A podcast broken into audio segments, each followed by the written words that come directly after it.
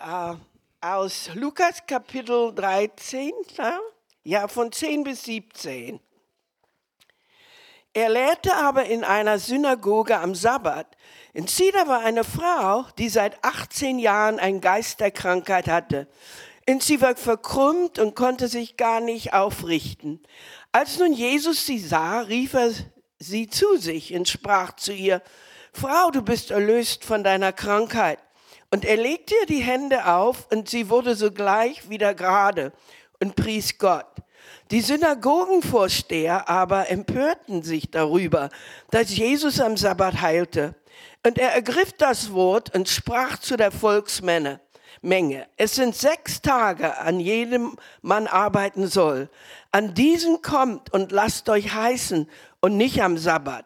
Der Herr nun antwortete ihnen und sprach, du Heuchler, löst nicht jeder von euch am Sabbat einen Ochsen oder Esel von der Krippe und führt ihn zur Tränke? Diese aber, eine Tochter Abrahams, die der Satan siehe schon 18 Jahre gebunden hat, sollte sie nicht von dieser Bindung gelöst werden um, am Sabbat? Und als er das sagte, wurden alle seine Widersacher beschämt. Und die ganze Menge freute sich über all die herrlichen Taten, die durch ihn geschahen. Himmlischer Vater, ich danke dir so sehr für die Kraft des Heiligen Geistes. Und heute Morgen bitte ich dich, dass ich nur ein Übersetzer bin. Herr, dass ich ganz klar dein Wort auslege, weil dein Wort ja Kraft und Macht ist. Und Herr, es ist ja nicht nur, dass wir Kraft haben, wenn wir Hände auflegen. Dein Wort hat ja die Kraft, heute Morgen Menschen zu lösen, frei zu machen und uns ganz auf eine neue Richtung zu bringen. So bitte ich dich, dass du dein Wort segnest und dass die Kraft des Heiligen Geistes offenbar ist. Herr, wenn hier welche Menschen sind, die noch nie ihre Zunge dir geweiht haben, komm du mit deinem Feuer, löse du uns und ergreife du uns mit der Kraft des Heiligen Geistes heute Morgen. Herr, ich bitte das in deinem wunderbaren Namen, Jesu Christus. Amen. Was ist eine sehr interessante Geschichte, die Jesus äh, davon redet? Hier ist eine Frau, die eine Tochter Abrahams ist und sie ist seit 18 Jahren verkrüppelt. Na, praktisch, was mit ihr geschieht, ist, sie hat keine Möglichkeit, hochzuschauen. Na, wenn du dein Rückgrat verkrüppelt ist und du kannst nicht gerade stehen, dass deine ganze Körpersprache hat eine ganz andere Auslegung. So mit anderen Worten, wenn du so herumläufst, für 18 Jahre lang und du kannst dich nie aufrichten. Du hast ja gar keine Möglichkeit hochzuschauen. Alles, was du kannst, ist ein Vorwärts schauen, seitlich schauen. Vielleicht kannst du sogar nach rückwärts schauen, aber du hast keine Möglichkeit hochzuschauen. Na, wenn der Herr davon spricht um, um uns hochzuschauen, das ist ja, wo du deine Vision kriegst. Na, wenn, da deine Körpersprache ist ja sehr wichtig. Du kannst in, ich bin in 90 Nationen, habe ich vielleicht gepredigt in 50 Jahren und in vielen war ich ja oftmals. Und ich muss dir sagen, manche Leute, nachdem man in verschiedenen Ländern sind, die brauchst, da brauchst du gar keine Sprache hören. Du kannst die Menschen erkennen an ihrer Körpersprache. Zum Beispiel, ja, wir gehen in eine Gemeinde in Amerika, diese ist eine schwarze Gemeinde, und wir gehen in schwarzen Gemeinden in Afrika. Sie sind alle schwarz, aber die drücken sich ganz anders aus. Ein amerikanischer schwarzer Afrikan hat eine ganz andere Körpersprache als in Afrika, weil die Zustände und die Umstände dich geformt haben, wie du dich ausdrückt und was du gibst durch dich. Und wenn du mal schaust, auch in den verschiedenen Gemeinden, du kannst in die gleiche Gemeinde das gleiche Wort predigen. Du hast tolle Dienste, Weissagungen, der Heilige Geist wirkt, aber nicht jede Gemeinde hat die gleiche Körpersprache. Wie viele von uns, wir sagen Worte, die wir nicht sind. Und wenn du Worte sagst, die du nicht bist, sind deine Worte haben keine Kraft. Meine Worte müssen ja bekommen, was ich bin. Und was ich bin, denn haben meine Worte Kraft. Nur weil du sagst, du liebst mich, aber du hast keine Körpersprache dafür und du bist kalt und unnahbar, aber du sagst Halleluja, preis den Herrn. Da ist irgendwie ist der Groschen nicht gerutscht bei dir oder bei mir. Denn da muss ja, was du kapierst, muss ja tiefer hineingehen in das, was der Herr tut. Jetzt, wenn du siehst diese Frau, dann stell dir vor, 18 Jahre ist sie verkrüppelt. Na, wenn du 18 Jahre krank bist, gewöhnst du dich daran. Na, ich kenne Leute, ah, nachdem die auch geheilt sind, die wissen nicht, wie sie gesund sind. Ist eine ganz tolle Sache. Ist nur weil du krank bist, 18 Jahre lang, äh, wenn du geheilt bist, bedeutet nicht, dass du gesund bist. Oftmals die, die geheilt sind, werden automatisch krank wieder, weil sie nicht die Gesundheit begreifen. Na, wenn der Herr uns gesund macht, hat ja einen Grund. Ist ja nicht nur, dass du keine Schmerzen hast und du frei bist und du kannst alles machen, was du willst. Du brauchst ja Gesundheit, um Lebenskraft auszustrahlen. Wir müssen ja eine gesunde Gemeinde sein, um die Kraft des Herrn auszustrahlen unserem Leben. Na, wenn du dir mal Moses anschaust und Kaleb, die waren 120 Jahre alt und 80 Jahre alt. Na, die waren alt, glaub mir. Aber was war der Unterschied? Die haben ihre Lebenskraft behalten. Und die haben ihre Vision behalten, obwohl sie durch viele Anfechtungen und Enttäuschungen gewandelt sind in ihrem Leben. Na, der Herr kommt und ich, ich sehe in dieser Zeit, Jesus kommt und muss uns angreifen oder heilen, so wie wir denken, weil unsere ganze was sagt man, wenn du verkrüppelt bist oder du bist krank so lange? Wie werden wir denn gesund? Na, ich spreche jetzt nicht vom natürlichen Leben. Äh, äh, wir hatten so eine Tragödie in Südafrika. Wir haben liebe Geschwister, die kennen wir schon 30 Jahre. Und wir haben die Kinder, die sind aufgewachsen in der Gemeinde, die waren wie ihr die haben Worship gemacht, Anbetungsgottesdienst und all diese Dinge. Und doch die Mutter, die hatte Krebs vor zehn Jahren. Und er hat sie wunderbar geheilt und sie war einfach die Freude des Herrn. Du kannst merken, wenn du, wenn du sie trafst, was sie für Freude im Herrn hatte.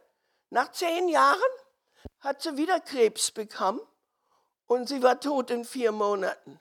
Das hat die, die, die Töchter so beeinflusst, dass sie eine, sie hat Anbetungsgottesdienst gemacht, sie liebt den Herrn, aber sie konnte einfach nicht mehr leben. Und dann nach, nach vier Monaten, nachdem die Mutter gestorben war, hat sie sich ihr Leben genommen. Und du musst mal sagen, dieser Mann war einer, der Einfluss hatte in Südafrika, in große Bewegung. Er, der Herr hat uns zu ihm geschickt, wir haben ihn getroffen im, im Restaurant und du kannst sehen, wie er total zerbrochen war. Wo er gar nicht verstehen kann, nach all den Jahren, dass diese Dinge ihm geschehen könnten. Er sagt, manchmal war der Schmerz so groß, dass er so geschrien hat, dass die Nachbarn angerufen haben und haben gesagt, was geschieht denn? Und weißt du, als der da saß, wir haben nur geweint, weil über den Schmerz dieses Mannes, der ganze Lebenskraft war von ihm weg und der Herr sprach ein Wort durch uns. Und der Herr sagt das. Ich werde dich wieder los entbinden und loswerden, losmachen. Denn ich werde dir wieder einen Zweck für dein Leben geben. Na, das kannst du dir gar nicht vorstellen. Wenn all diese Dinge, für die du gebetet hast, plötzlich durch deine Hände gerollt sind. Und du kannst sehen, was der Herr tat. Er ist wieder verheiratet. Im Moment ist er ein Mann, der in Südafrika steht und für die Gemeinden aufsteht, weil er so viele Anfechtungen sind von der Regierung. Die wollten, dass die Gemeinden äh, sich spalten zwischen Impfung und Nichtimpfung und getrennte Sachen, alles so ein kompliziert. Aber er steht jetzt als Mann, der vertretet die Gemeinden, um die Freiheit der Gemeinde zu bewahren. Du musst ja mal wissen, dass in vielen Dingen der Satan versucht ja seinen Thron festzusetzen. Muss man gucken in den Offenbarungen, das ist ein ganz anderes Leben. Wenn Satan seinen Thron festsetzt in eine Stadt, ist eine ganz andere Anfechtung in den Gemeinden, wo der Herr Gnade gibt, dass wir den Thron Satans überwerfen und dass die Freiheit des Herrn herrscht in unserem Leben. Und so, der Herr, was will denn der Satan tun? Wenn du nicht hochgucken kannst. Na, wie haben denn die drei Weisen, die keine Christen waren, Jesus gefunden in Bethlehem? Die haben ja das Licht studiert im Dunkeln. Du kannst ja nur Licht sehen im Dunkeln. Du siehst ja die Sterne nicht in der Sonne, die sind ja da. Wenn die Sonne scheint, kannst du die Sterne nicht sehen. Aber wenn es dunkel wird, was tut der Herr denn im Dunkeln? Im Dunkeln verändert er unsere Körpersprache. Im Dunkeln kannst du nicht runtergucken, deinen Weg zu finden. Im Dunkeln kannst du nicht rumgucken, deinen Weg zu finden. Im Dunkeln musst du hochgucken. Und wenn du hochguckst, musst du dir mal vorstellen, die drei Weisen sind fast drei Jahre gewandert, von zwei bis drei Jahren, um den Stern von Bethlehem zu finden. Die sind nicht am Tag gegangen, die hatten kein GPS. Da waren keine Straßen. Alles, wie sie das von, fanden, den Stern. Wie sie Jesus fanden, den König, der geboren wurde in Bethlehem. Wie? Hochgucken. Sie mussten hochgucken. Jedes Mal, wenn sie wanderte im Dunkeln, die konnten nicht sehen die Straße. Sie konnten nicht sehen die Wege. Sie mussten im Dunkeln hochgucken, um die Sterne zu sehen, um Jesus zu finden, sodass er was erfüllen konnte, was er wovon er gesprochen hat. Wenn du dir mal Abraham anschaust, heißt er Abraham, als Gott Abraham herausgeholt hat aus Ur Chaldea, was hat er ihm erst gezeigt, bevor die, den Sand am Meer? Die Sterne. Warum hat er denn Abraham die Sterne erst gezeigt? Erst zeigte dir das Unmögliche, so dass das Mögliche möglich ist. Hörst mich? Erst muss er uns als Gemeinde das Unmögliche zeigen, so dass das Mögliche möglich ist, so dass du das Mögliche erfasst. Nachdem er die Sterne sah, sah er den Sand am Meer. Und dann konnte er begreifen, wie groß die Verheißung ist. Das weißt du, wie groß deine Verheißung ist. Aber du bist halt wie die Tochter Abrahams. Wir können nicht hochgucken, kannst ja gar nicht hochgucken, wenn du verkrümmt bist. Und Jesus kam, um sie gerade zu machen. Jesus kam, um ihr die himmlische Berufung zu geben. Wo musst du denn zunehmen? Wenn du wächst, Gesundheit ist Wachstum an, an vielen Areas, Levels. Jetzt sagt Jesus nahm zu an Weisheit, in Alter, in Gunst bei Gott und Menschen. Und dann ist sagt, und der junge Same, er wuchs beim Herrn, vom Kind zum Manne. Wir können nicht nur eine ganze Gemeinde voller Kinder haben. Das ist unmöglich. Da muss Wachstum sein, nicht nur in Mengen. In dir und in mir. Du kannst nicht ein 40- und 50-jähriges Kind bleiben. Du kannst nicht ein 60-jähriges Mädchen sein. Du musst ja zum Platz kommen, wo der Herr in mir durch sein Wort neue Hoffnungen gibt, neue Zuversicht gibt, neue Kraft gibt. Was, was tut der Herr? Jesus kam und machte sie gerade. Und stand sie.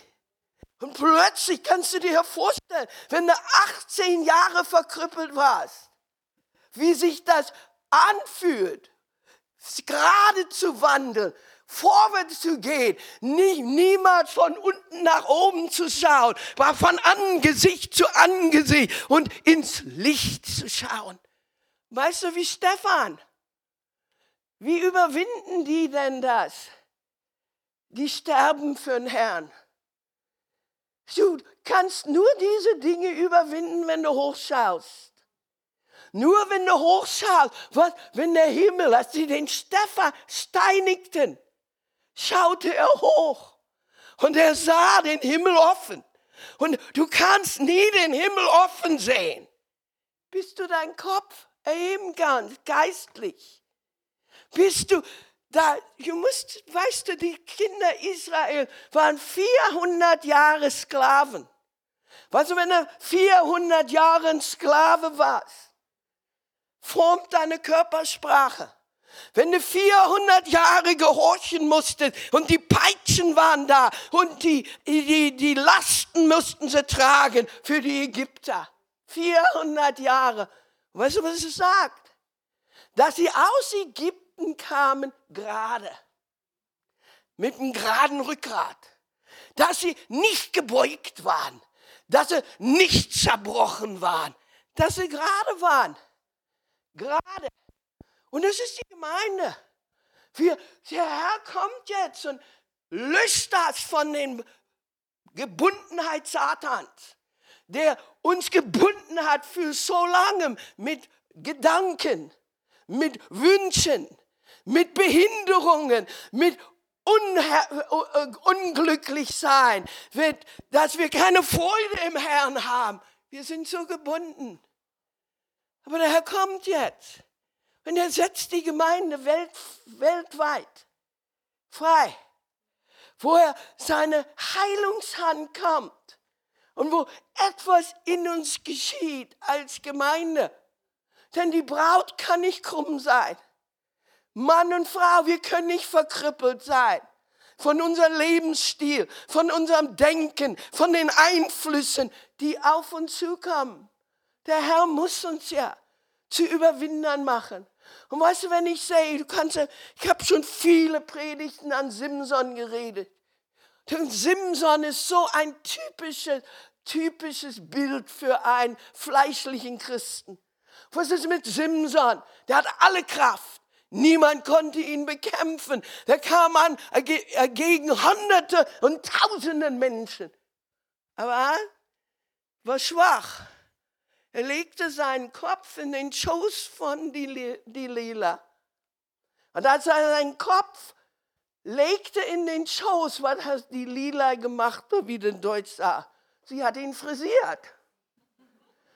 Erst musste sie erst mal rausfinden, was war mit ihm, was hat ihm die Kraft gegeben. Und das ist auch, was der Teufel macht.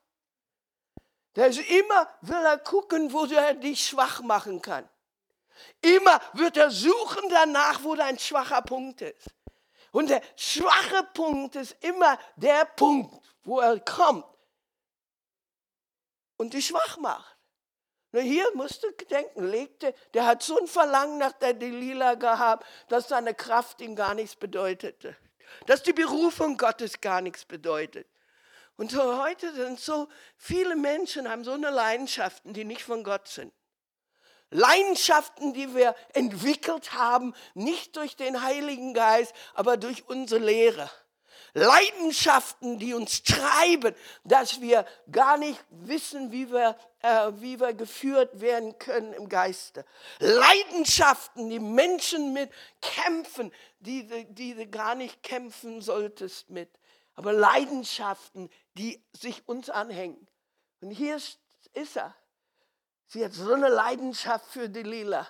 Da musst du wissen. Die Philistins wollten ihn nicht töten. Die wollten ihn nur gebrauchen zum Spott. Die wollten ihn nicht umbringen. Und der Teufel ist nicht darauf aus, dich zu töten. Der will dich nur, nur neutral machen. So, dass du ein Christ bist ohne Kraft. Dass du ein Mensch bist ohne Macht. Dass du ein Mensch bist, der nicht den Schlüssel hat, um das zu öffnen, was er öffnen kann. Und du kannst sehen, als die Lila ihn frisierte, seine ganze Körpersprache war weg. Plötzlich hat er keine Kraft mehr gehabt. Er konnte die Fesseln nicht mehr reißen. Und er musste ins Gefängnis seine Augen verlieren, dreckig, verspottet. Und die gebrauchten ihn als Spott und verlachten und lachten ihn aus, bis eines Tages dreckig und blind seine Haare wuchsen. Und er sagt, Herr, gib mir noch einmal die Gelegenheit zu leben für einen Zweck und für einen Sinn. Du kennst ja die Geschichte. Und wie der Herr heute, als wir wirklich vor einer Tür stehen, als der Herr uns Türen öffnen muss in dieser Zeit, die noch nie geöffnet worden waren. Wenn er dich berührt, lass die Gesundheit des Geistes, die Gesundheit der Freude. Denn diese Früchte des Geistes, wenn die in dir leben, die sind gesund. Die machen dich gesund. Die machen dich im Denken gesund, im Gefühl gesund. Die machen dich gesund in Beziehungen und anderen. Die machen dich gesund, wie du die Feinde behandelst und was du tun musst in der Zeit der Dunkelheit und in der Zeit der Not. Hier ist die Frau. 18 Jahre, sie war nicht krank. Sie war gebunden von Satan. Und viele Krankheiten ist nicht nur eine Krankheit, ist eine Gebundenheit von Satan der dein Lebenszweck dir nehmen will. Wo du lebst ohne Zweck. Wo du lebst ohne Mut. Wo du lebst ohne Freude. Aber ich schau dir das an. Der Herr gibt uns die Gnade zu überwinden. Und weißt du, nach, wir wissen ja nicht, was mit dieser Frau war, nachdem sie geheilt war. Sie musste lernen, gesund zu sein. Sie musste lernen, hochzuschauen. Sie musste lernen, frei zu sein. Und das ist mit uns. Wir müssen lernen, frei zu sein. Wenn du das nicht lernst, du wirst sehen, ganz egal wie groß die Gnade und der Segen des Herrn ist, der Satan ist immer darauf aus, dich gefangen zu nehmen. Aber Jesus sagt, er ist gestorben, dass ich frei bin. Das ist mein größtes Verlangen, Freiheit. Frei zu sein, freie Herrn, sodass die Feinde und die Umstände und die Nöte mich nicht formen. Aber dass der Geist Gottes mich formen kann und dass die Herrlichkeit Gottes auf uns liegen kann und dass wir vorwärts gehen können, entwachsen können, sodass die Gemeinde ein Instrument wird. Was? Um die Werke des Satans zu zerstören. Wenn du mal die Gemeinde liest, und ich höre jetzt gleich auf, wenn du mal die, die Gemeinden die liest in der Offenbarung, da siehst du drei Dinge.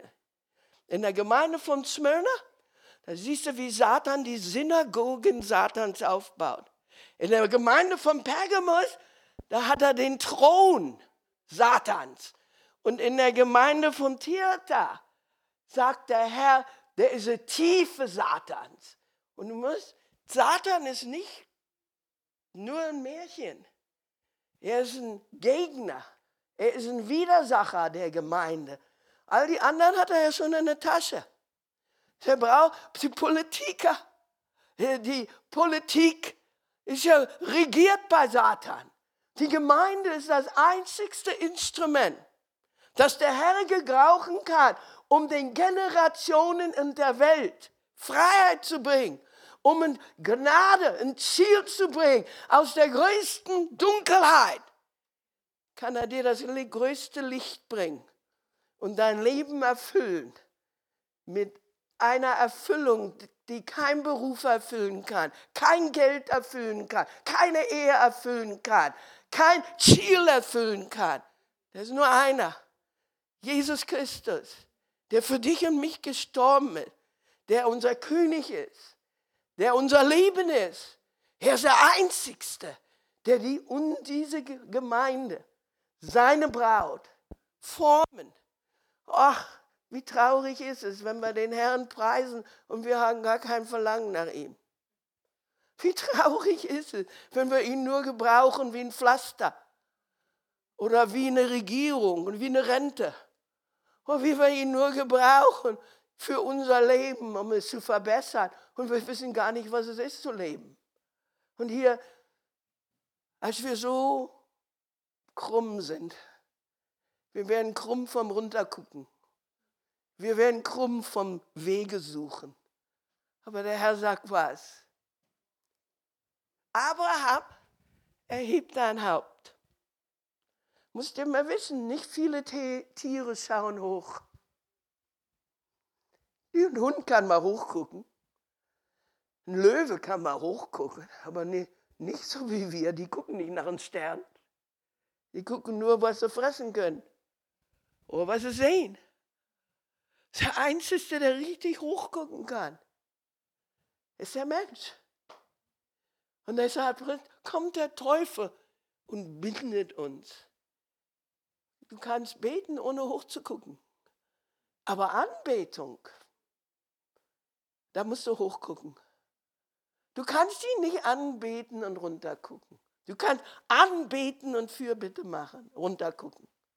Du kannst runtergucken und für deine Nähte beten. Aber wenn du wirklich anbetest, kannst du nicht runtergucken. Dann musst du hochgucken. Dann musst du ihn sehen, wie er ist. In der Erweckungskraft.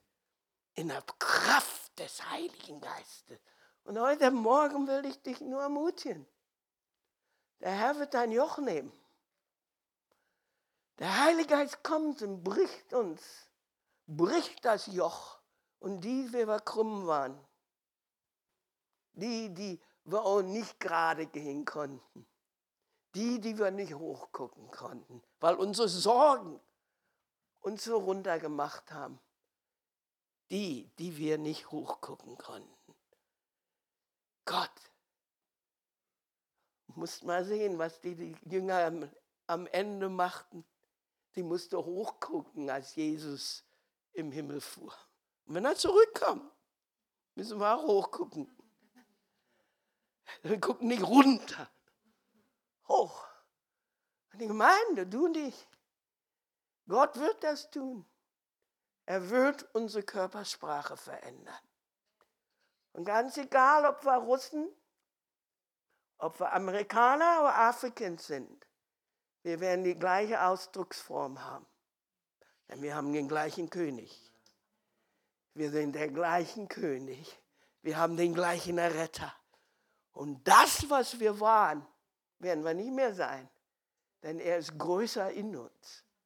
Denn das, was die Welt war, die uns geformt hat, die uns Verlangen gegeben hat und Sehnsüchte gegeben hat. Und heute Morgen mache ich Schluss. Aber willst du mal einen Moment deine Augen zumachen und in, guck mal innerlich.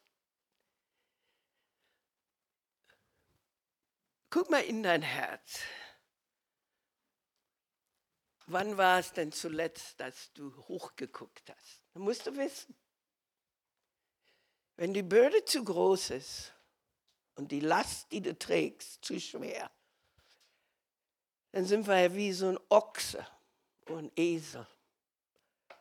Die Lasten lassen uns den Sand sehen, aber nicht die Sterne. Nicht das Licht. im Dunkeln. Weißt du, was der Herr sagt? Die Gerechten werden wie die Sterne im Himmel.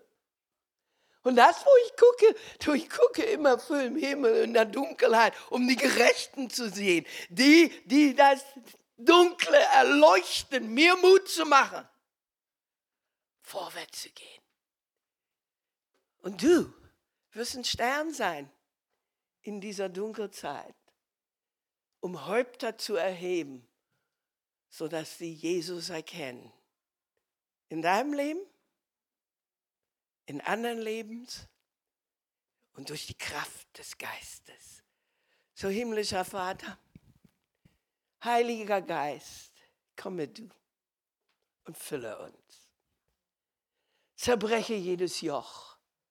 Herr, wenn hier Menschen sind, die gekrümmt sind, geistig gesprochen, die schon lange nicht aufgeschaut haben, die schon lange dich nicht erkannt haben im Dunkeln. Die Dunkelheit war so groß, dass sie nur rumgetapst sind und versucht haben, dich zu fühlen. Aber sie konnten dich nicht sehen. Und heute Morgen bitte ich dich, Herr, dass du doch unser Joch brichst. Dass die, die krumm waren, gerade werden. Und die, die gerade sind, Herr, ihr Häupter erheben, zu sehen die Herrlichkeit des Herrn. Herr, segne die Gemeinde hier in Wittenberg. Lass diese Saal zu klein werden, weil hier so ein großes Licht scheint. Weil hier solche großen Offenbarungen sind, Herr, von deiner Liebe, von deiner Gnade und von deiner Freude. Herr Jesus, ich danke dir, dass wir hier sein durften. Und dass wir sehen durften, wie du unsere Geschwister durchgebracht hast. Durch Covid, durch Krankheit, durch Tod, durch Angst und Not. Aber hier sind wir. Wir alle sitzen zu deinen Füßen, Herr. Wir sind wie eine Maria, die das bessere Teil wollte in ihrem Leben. Die Dinge, die niemand von uns reißen kann die Dinge, die uns niemand wegnehmen kann. Herr, alles können sie uns wegnehmen, außer das, was du in uns bringst, was du in uns machst. Und Herr, wir danken dir, dass da ein ewiger Wert ist, dass wir uns nicht fürchten brauchen vor Kriege, vor Not, vor Hungersnot, dass wir wissen, dass du uns versprochen hast, dass du immer da bist dass du da bist als ein Trost in der Not, als eine Sicherheit im Unsicheren, als ein Licht im Dunkeln. Und heute, Herr, bitte ich dich, dass du jedem Einzelnen neuen Mut gibst. Ich weiß ja nicht, vielleicht bist du heute, ah, morgen jemand, der Mut braucht. Wir haben ja schon für viele von euch gebetet. Aber wenn du Mut brauchst heute Morgen, Mut zu leben. Mut, alles frei fallen zu lassen. Mut. Wenn du das brauchst heute, wirst du nur mal aufstehen, wo du bist. Wenn du Mut brauchst, steh auf. Ich brauche Mut jeden Tag. Shatarabasaya. Thank you, Jesus. David, come and pray.